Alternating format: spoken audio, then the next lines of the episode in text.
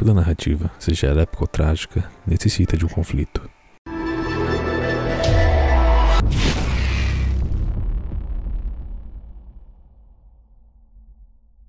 Nas guerras que ocorreram no período feudal, em que os grupos sociais viviam reclusos, a relação de compra e venda era um ponto necessário que ocorria no abrir e fechar de grandes fortificações. Guerras e conflitos por muito tempo se resumiram no forçar de um lado e resistir do outro, em períodos bélicos relativamente curtos. Entretanto, conforme as estratégias bélicas se aprimoraram, as guerras de longo prazo passaram a ser uma realidade mais presente e aterrorizante na vida do medievo. E é nesse momento que o cerco nasce. O cerco se resume em suprir a obtenção de recursos exterior ao feudo, minando sua capacidade de resistir de certa forma, enfraqueciam significativamente o inimigo ao ponto de que suas investidas bélicas se tornavam insuficientes, ou seja, venciam a guerra sem brandar a espada. Hoje, em tempos como os nossos, em Megalópolis parece uma extrapolação muito longínqua ao comparar de estratégias bélicas feudais com planos metacapitalistas de supressão monetária. Todavia, apesar do quão distante essa comparação possa parecer, é uma realidade cada vez mais urgente no campo de batalha entre projetos de poder que atuam no território brasileiro. Empresas grandes como a Dell, Mercado Livre, Adidas e outras que, em grande parte, têm uma relação amistosa e apolítica com a questão do adversing, foram compelidas a deletar propagandas de um site o Jornal da Cidade. Antes de entrar na ação prática, vale levantar que a cobrança foi feita em diversas empresas anunciantes a fim de que elas retirassem os anúncios desse jornal especificamente. Isso significa que escolheram esse veículo de mídia alternativo como bode expiatório, ou pegaram como exemplo e não se assustem se outros sites como Senso Comum, Conexão Política ou outros sofrerem o mesmo ataque. O que é curioso é o tom da resposta, que muito difere do comportamento usual das empresas que são mencionadas nas redes sociais. Normalmente demoram horas a responder e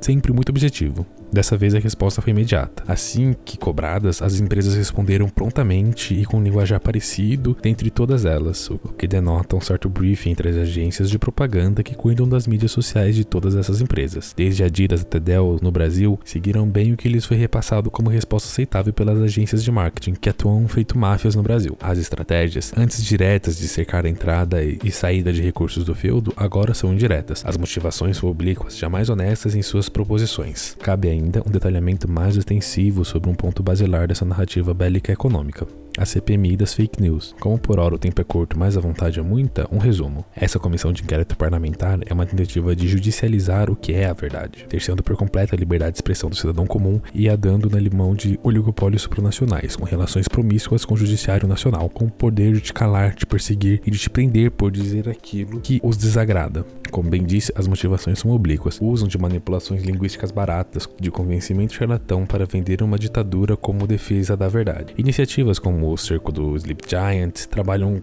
no sentido de enfraquecer e intimidar a grande reação contra essas medidas ditatoriais comunistas. Enfim, é só uma ferramenta a mais na mão dos mesmos inimigos do povo brasileiro mas essa ferramenta é internacional. Engane-se quem pensa que esse caso é de exclusividade nacional. A iniciativa Sleep Giants foi importada dos Estados Unidos, país que tem uma defesa muito forte na Constituição para a liberdade de expressão, cabendo pouca, se não nenhuma restrição jurídica para opiniões políticas e etc. Nesse contexto, a única arma possível para os americanos esquerdistas foi o shaming econômico, um envergonhar empresas para que retirassem seus anúncios de seus opositores políticos. A eventual ação deles no Brasil pode parecer especialmente aterrorizante no contexto legislativo, tal que a liberdade de expressão do brasileiro pende em um fio de cabelo em cima de uma espada afiada. Entretanto, contudo, apesar de o que foi levantado até agora, não temeis. Recentemente, o Donald Trump tomou uma série de medidas que serão analisadas nesse mesmo canal. De qualquer modo, uma delas foi a mudança da postura do governo para com o panorama de censura ostensiva que plataformas como o Twitter tanto propagam. Na Constituição americana, há uma clara distinção do que se restringe à comunicação. Em outras palavras, você é um publisher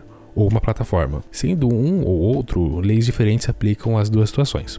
Uma plataforma, tal como uma linha telefônica, não pode censurar e, portanto, não é responsável pelo que você fala quando a usa. Por exemplo, a Oi não recebe um processo por toda ameaça via ligação. Agora, se você é um publisher, se você é uma editora, você é responsável por aquilo que é proferido. Desse modo, com essa responsabilidade legal, revistas e jornais podem ser processados por calúnias de alguém de suas páginas.